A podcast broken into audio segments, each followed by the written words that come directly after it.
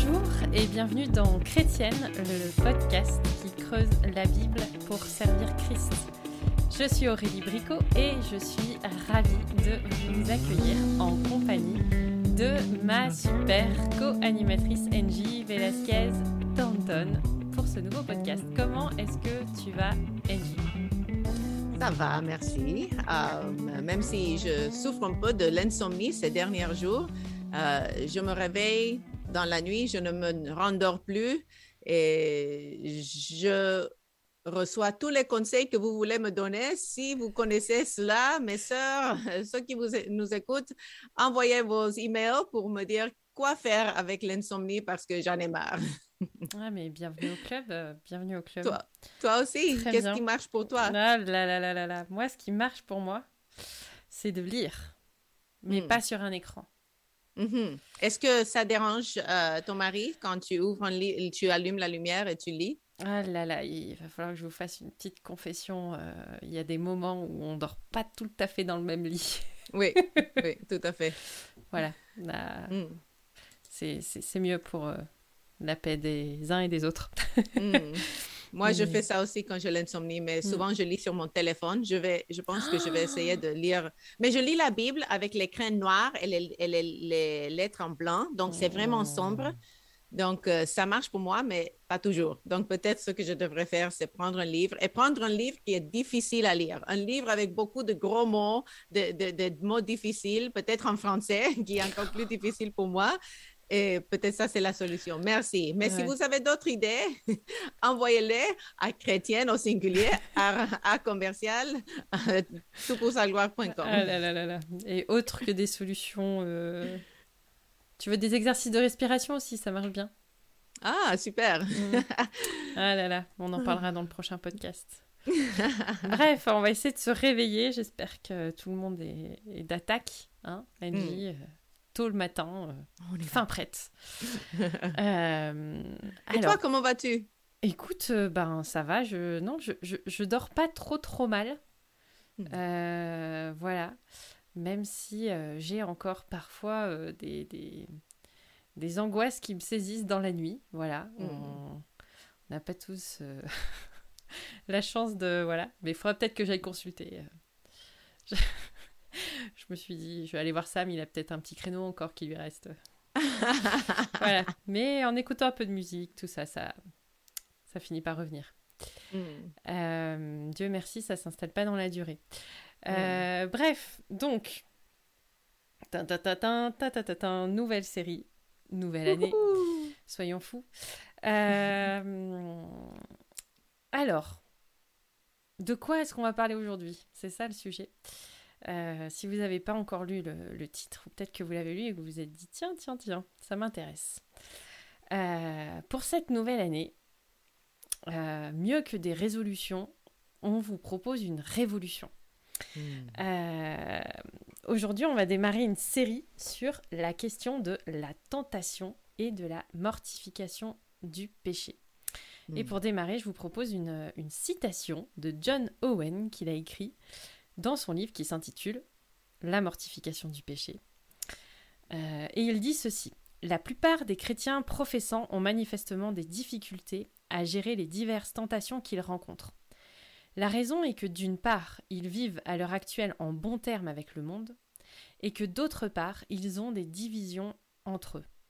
Ce problème est si important à mes yeux que je ne serai satisfait que lorsque j'arriverai à amener les croyants à reconsidérer leur voie et que je parviendrai à leur donner des directives claires sur la manière dont ils doivent s'y prendre pour mortifier le péché. Fin de citation. Alors avant de commencer euh, sur cette réflexion, euh, peut-être qu'on pourrait poser quelques fondements sur ce qu'est la tentation, ce qu'est le péché. Qu'est-ce que t'en dis, Mm. Angie? Oui, et avant de de répondre, j'aimerais euh, dire que cette citation me plaît tellement, surtout qu'il parle de euh, être en bon terme avec le monde, parce que parfois on pense que c'est notre génération qui est mondaine. Les autres générations, à l'époque de John Owen, eux, ils étaient tous des, des personnes pieuses.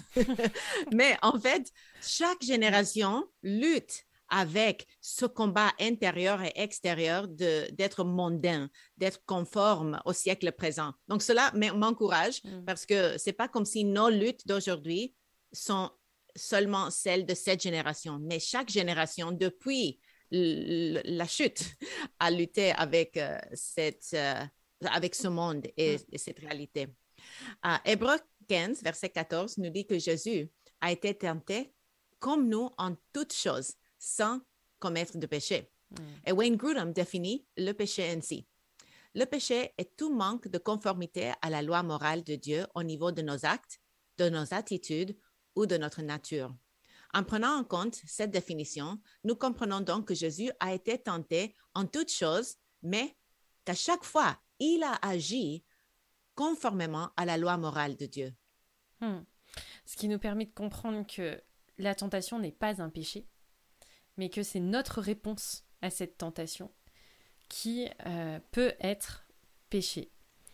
Euh, si Jésus a été tenté en tout point, euh, en tout cas, on peut arriver facilement à la conclusion que nous aussi, nous serons tentés. Tous les chrétiens y sont confrontés. Mhm.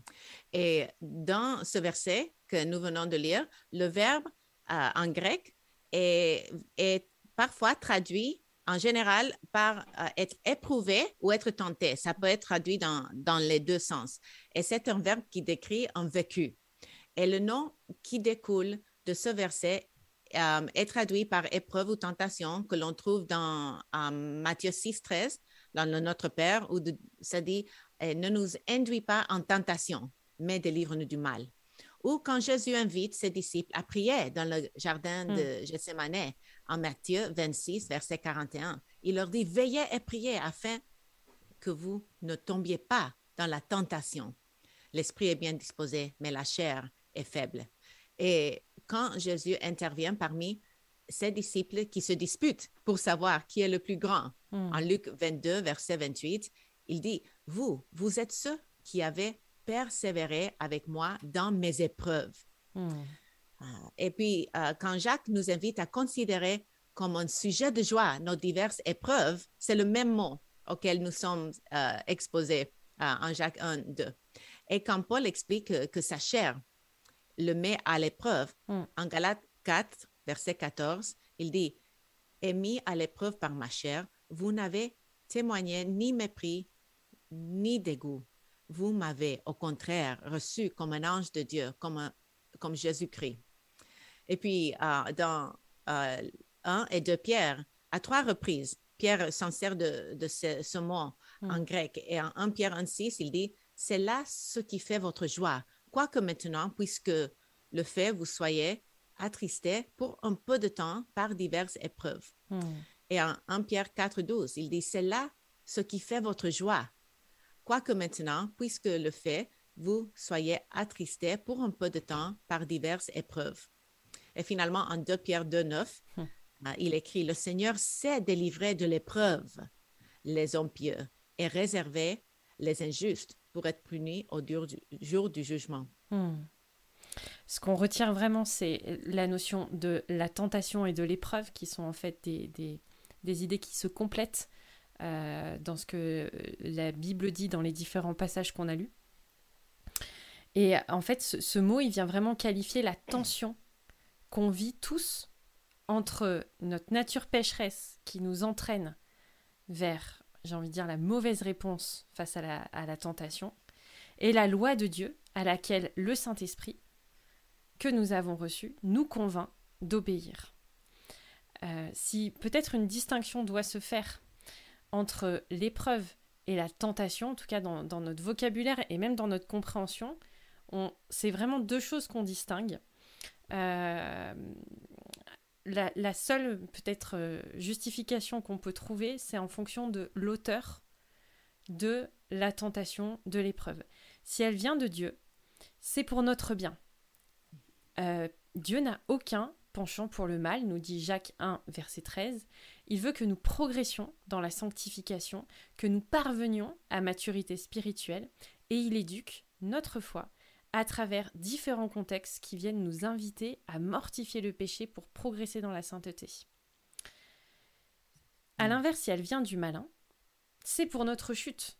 Mhm. Luc 22, 31 euh, a dit ceci, Jésus dit ceci, Satan réclame les disciples pour littéralement euh, les, les cribler euh, comme l'orge, littéralement renverser leur foi. Mhm.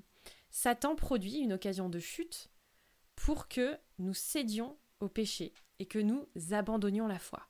Voilà, Mhm. lui, c'est son objectif. Et donc là, d'une manière générale, on parle plus de tentation quand l'auteur euh, est Satan, et on parle plus d'épreuve quand euh, quelque chose vient de Dieu. Si elle vient de nous, c'est que nous sommes attirés, appâtés, on peut dire aussi, séduits par la convoitise, le péché. Il en est question notamment dans Jacques 1, euh, verset 14. Mhm. Et dans tous les cas, l'enjeu est notre foi. Hmm.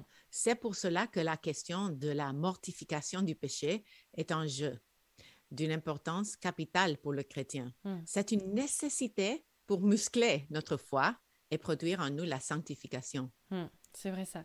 Parce que tu vois, avant notre conversion, euh, on était par nature pécheurs et incapables de nous conformer à la sainte loi de Dieu.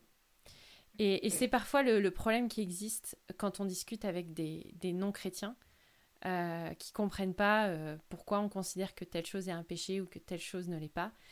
Euh, c'est vraiment leur incapacité à, à comprendre euh, la loi de Dieu, mais à vouloir s'y conformer. Maintenant que son Saint-Esprit nous a rendus capables de non seulement comprendre, mais de pratiquer sa volonté, euh, tous les chrétiens sont engagés dans ce combat.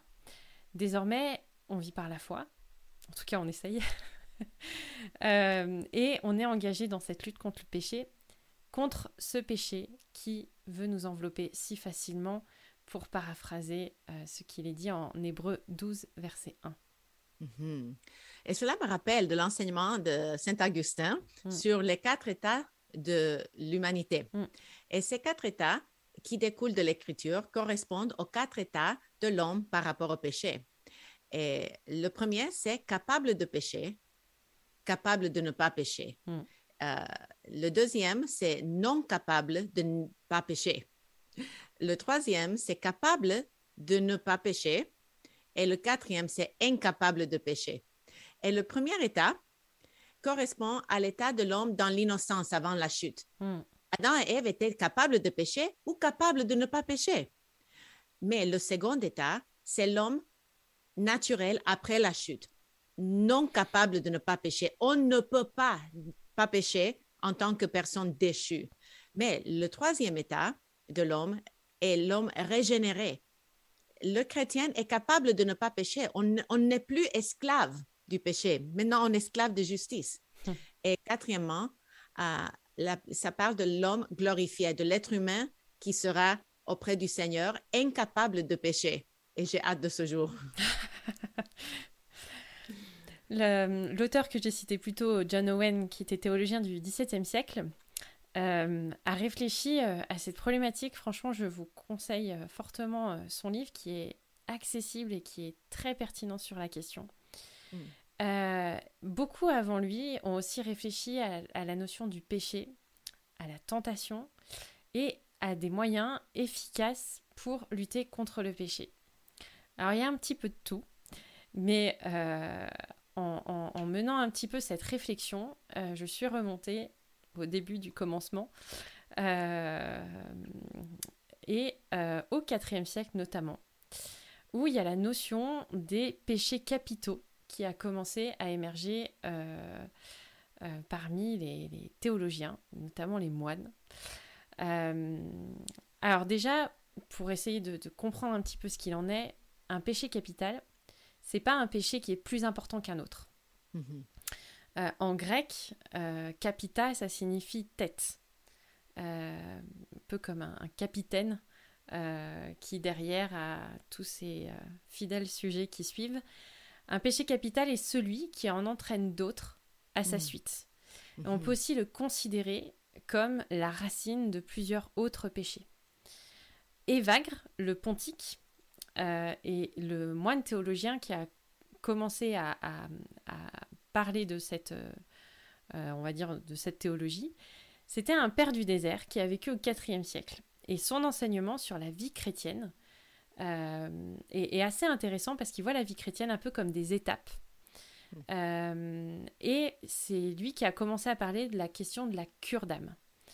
Euh, et en fait, il définit la vie pratique chrétienne qui considère, euh, enfin, qui consiste à se purifier des passions euh, de l'âme pour atteindre la charité. Et il parle aussi de la vie gnostique afin de grandir dans la contemplation de Dieu. Et en fait, il explique que la vie chrétienne, eh ben, c'est un enchaînement de ces étapes. Hmm. et il va regrouper dans sa réflexion ce qu'il va appeler les passions de l'âme, qui sont, on va dire, un peu l'embryon des sept péchés capitaux.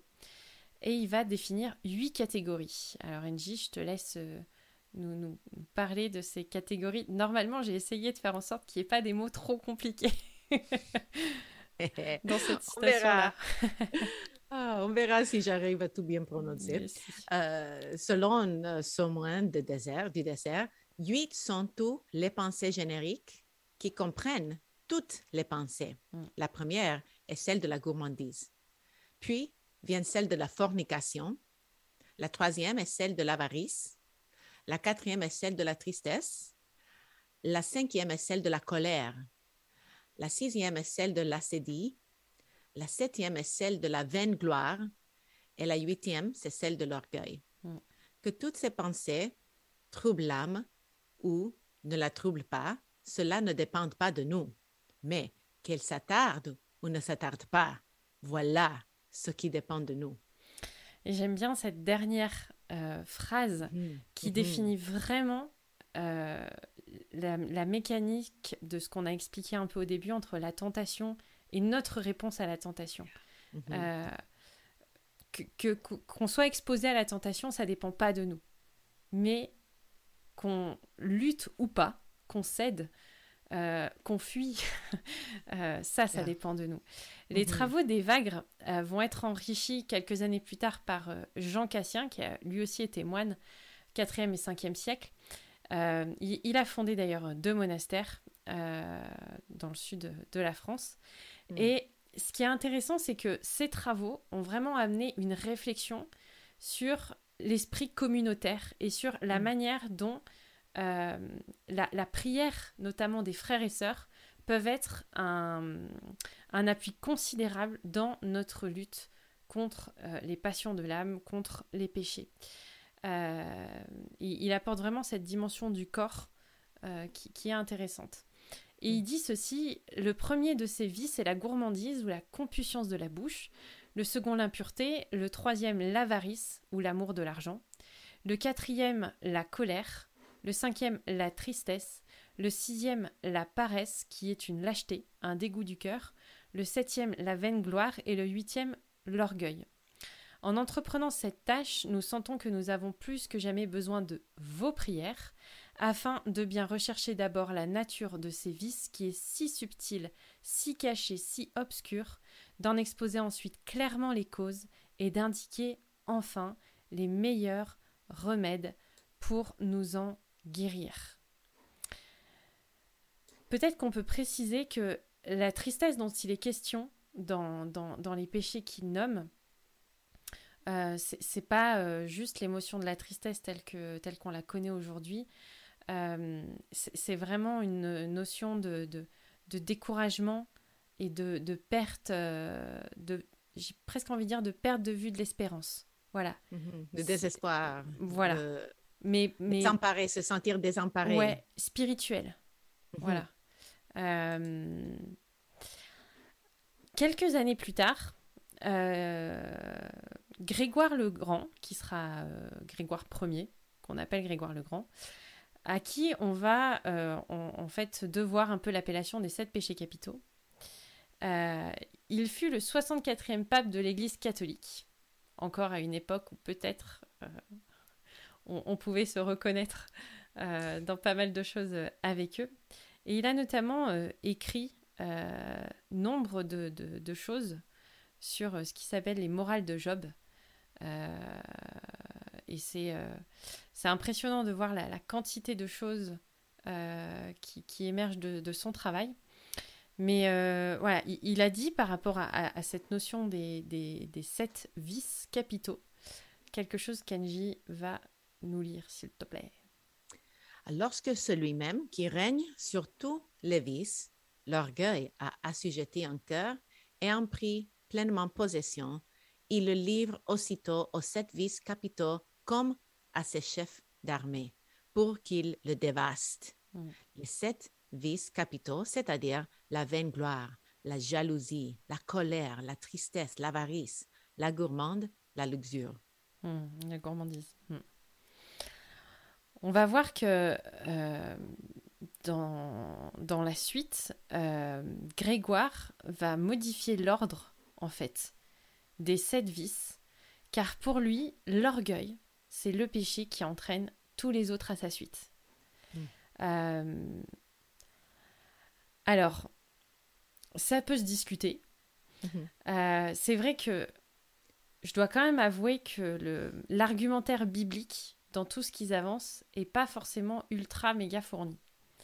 Euh, voilà, il y, a eu aussi des, solutions qui ont été trouvées un petit peu loufoques, mais euh, en tout cas au XIIIe siècle, Thomas d'Aquin euh, sera celui qui va rédiger la liste qui est considérée comme la liste définitive encore aujourd'hui. et dans sa somme théologique, qui, est d'ailleurs un, document assez intéressant parce qu'en fait, c'est vraiment euh, un, jeu de questions-réponses euh, qui sont posées. Euh, il s'appuie beaucoup sur les travaux d'Augustin d'ailleurs. Il mm. arrête la liste aux sept vices capitaux qui sont l'orgueil, l'avarice, la luxure, l'envie, la gourmandise, la colère et la paresse.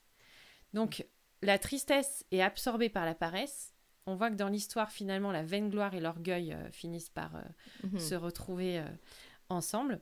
Et en fait, c'est cette liste que je vous propose d'arrêter, de suivre et d'étudier pour voir un peu, ben voilà, où est-ce qu'on en est par rapport à ça.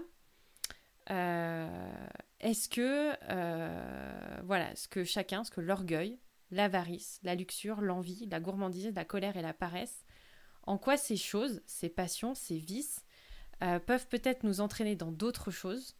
Euh, euh, et, et, donc, nous allons avoir une série de sept autres podcasts sur le sujet, histoire de résoudre notre problème de déchéance dans ce monde. que Dieu nous aide. Mais est-ce que c'est biblique de considérer qu'il y a des péchés qui sont capitaux? Alors ça, c'est une vaste question. il me semble qu'en tout cas dans la Bible, euh, il y a un principe qui est détaillé notamment dans l'épître aux Galates, où il est dit Marchez selon l'esprit et vous n'accomplirez pas les désirs de la chair, car la chair a des désirs contraires à ceux de l'esprit, et l'esprit en a de contraires à ceux de la chair. Ils sont opposés entre eux afin que vous ne fassiez point ce que vous voudriez. Si vous êtes conduit par l'esprit, vous n'êtes point sous la loi. Or les œuvres de la chair sont manifestes, ce sont l'impudicité, l'impureté, la dissolution, l'idolâtrie, la magie, les inimitiés, les querelles, les jalousies, les animosités, les disputes, les divisions, les sectes, l'envie, l'ivrognerie, les acceptables et les choses semblables. Je vous dis d'avance, comme je l'ai déjà dit, que ceux qui commettent de telles choses n'hériteront point le royaume de Dieu. Mais le fruit de l'esprit, c'est l'amour, la joie, la paix, la patience, la bonté, la bénignité, la fidélité, la douceur, la tempérance. La loi n'est pas contre ces choses. Ceux qui sont à Jésus-Christ ont crucifié la chair avec ses passions et ses désirs. Si nous vivons par l'Esprit, marchons aussi par l'Esprit, ne cherchons pas une vaine gloire en nous provoquant les uns les autres, en nous portant envie les uns aux autres. On a donc ce principe. Soit je marche selon les désirs de ma chair et je produis des œuvres mauvaises qui me conduisent à la ruine, Soit je marche selon les désirs de l'esprit et je produis de bons fruits qui mènent à la vie. Et on a dans la parole le principe en fait d'une marche productive hmm. euh, qui est différente selon où on marche et à quelle loi on répond dans notre marche. Hmm. Jérémie 17 donne en ce sens deux images qui me paraissaient importantes de, vous partager. Il donne l'image d'un cœur qui se détourne de Dieu et qui est comme un buisson épineux. Mm. Et celui d'un cœur qui place sa confiance en Dieu et qui est comme un arbre qui porte du fruit. Proverbe 29, verset 22, dit aussi que l'homme colérique commet beaucoup de transgressions. Donc on voit qu'il y a cette notion de quand on est dans une mauvaise voie et qu'on répond à une mauvaise loi, on produit de mauvaises choses. Euh, John Owen dit que euh, le péché est comme le séjour des morts. Il est insatiable. J'aime beaucoup cette notion qu'il a de, de, considérer le fait que finalement nos mauvais penchants ne mhm. sont peut-être... Euh, enfin, si on y répond, il y a cette notion un peu infinie de dire mais en fait c'est sans fin quoi. Mhm. Euh, et c'est en ça que je trouve c'est intéressant de, de, se documenter et de voir comment euh, la notion des sept péchés capitaux a été euh, appréhendée par des hommes qui ont, ont été confrontés à ce problème de l'insatiabilité du péché. Et ils se sont dit, mhm. mais en fait, comment on va réussir à faire taire ces passions qui nous dévorent et nous consument mhm. en fait?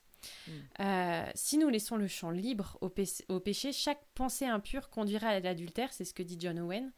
Tout désir envieux se transformerait en oppression et toute pensée incrédule mènerait vers l'athéisme. Mm. Euh, on voit clairement qu'en tout cas, la Bible ne définit pas une liste de sept péchés capitaux à combattre. Il n'y a pas de verset. en tout cas, je ne crois pas. Si, vous le trouvez, dites-le nous. Euh, mais néanmoins, étudier ces sept péchés capitaux me paraît vital parce qu'aujourd'hui, on ne parle pas ou peu de la problématique du péché. Mhm. Et on évite même le mot. Parfois, on parle de Oh, j'ai fait une erreur, j'ai fait une gaffe, j'ai fait une faute. Um, mm. Et uh, on, on, ne veut pas employer le mot péché. Et, et, même parfois, quand on demande pardon, pardon aux autres, en anglais, je ne sais pas comme pour vous, mais parfois on dit sorry, comme désolé. Mais on ne dit pas pardonne-moi, j'ai péché contre toi. Mais on dit ah, désolé, désolé peut être presque comme dire tant pis pour toi. Hmm. Euh, mais quand on identifie le péché, on, le nomme, on, on met la lumière sur l'obscurité. Et je hmm. pense que c'est important d'employer les mots bibliques pour parler de ce qui est au-dedans de nous et hmm. ne pas essayer d'embellir la chose. C'est ça. Après, souvent, on est confronté à, à, des personnes qui vont nous considérer comme intolérants ah oui, mais si ça, c'est un péché, euh, voilà. Mais c'est vrai qu'il y a une forme d'intolérance. Dieu ne tolère pas le péché. Et en ce sens, on ne devrait pas cohabiter avec lui. Nous non plus. Euh, une autre raison qui me paraissait capitale euh, par rapport aux sept péchés capitaux, c'est qu'on a tous un problème avec le péché. Et donc, on a tous un problème avec l'orgueil, avec l'avarice, la luxure, l'envie, la gourmandise, la colère et la paresse. Peut-être mhm. qu'on ne se retrouve pas mhm. tous mhm. dans l'une ou l'autre chose. Euh, un, pasteur qui, qui dont j'ai entendu une prédication il n'y a pas très longtemps disait euh, il, y a, y, a, deux grands problèmes aujourd'hui, c'est la paresse ou la suractivité. Et les deux sont graves. Et, euh, et, et, voilà, c'est il y a aussi ce, livre qui s'intitule euh, euh, Pas si grave. Hmm. je ne sais pas si tu le connais. Hmm. ces petits péchés qu'on tolère dans nos vies. Ah, je sais plus. Il faudra que je le retrouve. Hmm. Je le retrouverai, je le mettrai dans les notes. il me semble aussi que ces sept péchés, ils mettent le doigt sur les dangers qui guettent notre âme. On sait par exemple que l'amertume découle de la colère. Et en fait, quand on commence à ouvrir la porte à quelque chose ou à avoir un degré de tolérance supérieur à zéro, euh, c'est la porte ouverte à, des œuvres mortes, finalement. Mhm. Euh, et la Bible parle de ces péchés. Elle dit des choses sur, euh, sur, sur l'orgueil, notamment. je ne pense pas que sur l'épisode de l'orgueil, on aura le temps de citer tout ce que la Bible dit à ce mhm. sujet. Mais la mhm. Bible dit beaucoup de choses et elle donne aussi de précieux conseils pour pas juste lutter contre, mais pour changer profondément euh, notre marche et notre, euh, on va dire, euh, logiciel de, fonctionnement mhm. Mhm. Pour, pour notre vie chrétienne. Mm. Et j'ai hâte de creuser la Bible sur cette question. Et surtout parce que je pense que dans notre humanité, si on arrive à reconnaître notre péché, c'est le mm. premier pas. Mm. Mais souvent, ça produit de l'angoisse et on se tourne vers nous-mêmes. Et il y a beaucoup de gens, surtout dans d'autres religions, mais aussi dans la foi chrétienne évangélique, il y a des gens qui se tournent vers eux-mêmes et, et ils deviennent tellement introspectifs qu'ils ils ne trouvent pas l'espoir en Christ. Ils, ils, ne regardent pas à la croix de Jésus et, et euh, à la puissance qui habite en nous, la puissance de la résurrection. Donc, je pense que à travers tout ce qu'on va discuter dans cette série, le but, c'est de vous donner de l'espoir, de nous donner de l'espoir. Nous allons lutter contre le péché, mais la bonne nouvelle, mm. c'est que nous avons la victoire en Jésus-Christ et nous ne sommes plus esclaves au péché, nous sommes esclaves de justice, nous ne sommes pas esclaves de la peur, nous sommes libres en Christ. Donc, euh, que, que ça vous donne le goût de revenir, d'écouter et de trouver des, des remèdes mm. euh, dans l'écriture, dans les différents euh, auteurs qu'on va citer pour aller de l'avant dans cette lutte qu'on est tous en train de combattre. Mm. Et, rappelez-vous que c'est Jésus a été tenté en tout point, mais sans commettre de péché, qu'il est notre maître. Alors nous voulons faire comme lui et progresser dans notre sanctification. Et cela va nous aider à nous conformer à la loi morale de Dieu. Mm. Et dans la tentation, nous avons deux options. Soit nous nous détournons de Dieu ou nous lui faisons confiance par l'obéissance à sa parole. La deuxième option nous sera nettement meilleure et nous apportera de la joie. Et c'est pas seulement pour, pour Dieu qu'on le fait, mais aussi parce que il nous a créés pour trouver de la joie dans l'obéissance à sa loi morale. Mm. Et dans un monde qui prône à la tolérance, nous voulons nous rappeler que nous servons un Dieu qui ne tolère pas le péché. Mm. Et nous voulons porter des fruits qui mène à la vie éternelle. Hmm. Finalement, c'est comme euh, la théorie du verre à moitié vide ou à moitié plein. Euh, parfois, on se dit, ah, enfin, face au péché, on, on se dit, ah, mais j'ai tout ça à perdre.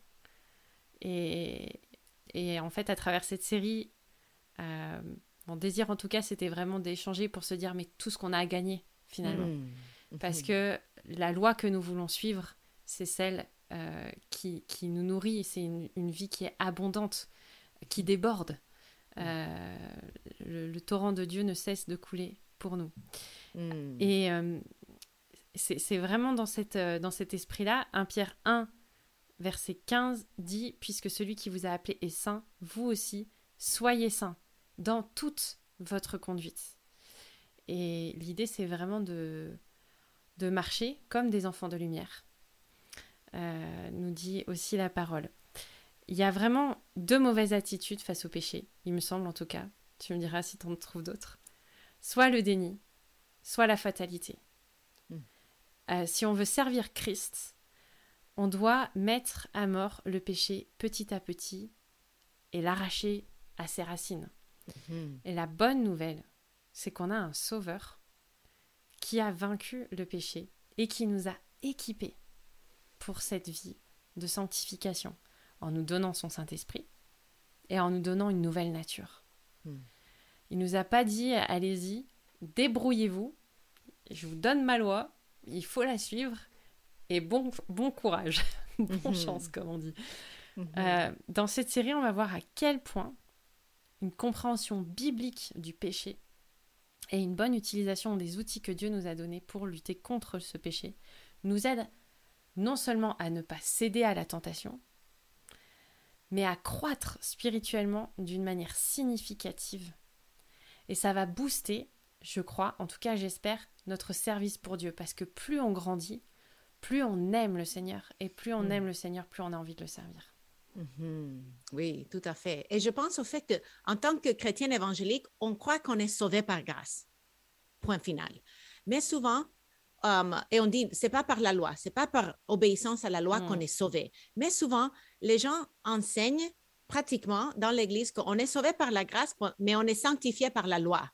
Que, qu'on on doit obéir et point final. Mm. Mais on oublie que tout est par la grâce et que quand nous luttons contre le péché, c'est la grâce de Dieu qui vient à notre secours et Mm. qui nous aide à vaincre le péché. Donc, je, pense- je, je viens de le dire tantôt, mais je pense qu'il faut le répéter parce Mm. que notre nature humaine, c'est de suivre la loi toujours, Mm. de vivre sous la loi. Et c'est ce, fa- ce qui font les autres religions du monde. Il n'y a pas de grâce dans l'islam, il n'y a pas de grâce dans les autres religions. Il y a euh, une attente qu'on va obéir et sinon, on, on a des problèmes, soit Mm. qu'on sera réincarné comme un, un animal euh, inférieur à l'être licorne. ah, peut-être j'aimerais ça un jour. Ah, je blague. Mais euh, oui, tout cela pour dire que la grâce enveloppe la vie chrétienne du début jusqu'à la fin. Donc, soyez réconfortés que dans tout ce qu'on va faire, c'est pas pour vous taper dessus, c'est pas euh, pour euh, qu'on soit plein de honte et, et- et tristesse et découragement, mais plutôt pour, euh, pour qu'on trouve la grâce de Dieu au milieu de l'épreuve, de la tentation. C'est exactement ça, c'est trouver ce juste équilibre Mm. Entre dépendant de Dieu et en même temps être actif dans Mhm. sa vie chrétienne. Mhm. Tout ne, ne, ne se passe pas en étant allongé dans un canapé Mhm. Tout à fait. et, et tout ne se passe pas en étant en dehors du canapé non plus. Voilà. J'espère que vous avez apprécié euh, ce podcast. Si vous aimez, s'il vous plaît, euh, partagez avec vos amis et donnez des likes sur les réseaux sociaux, euh, sur Apple et envoyez vos commentaires, vos pensées à chrétienne au singulier toutpoursagloire.com. Ça a été un plaisir pour nous de partager avec vous aujourd'hui et on vous souhaite une bonne semaine et à la semaine prochaine. À la semaine prochaine.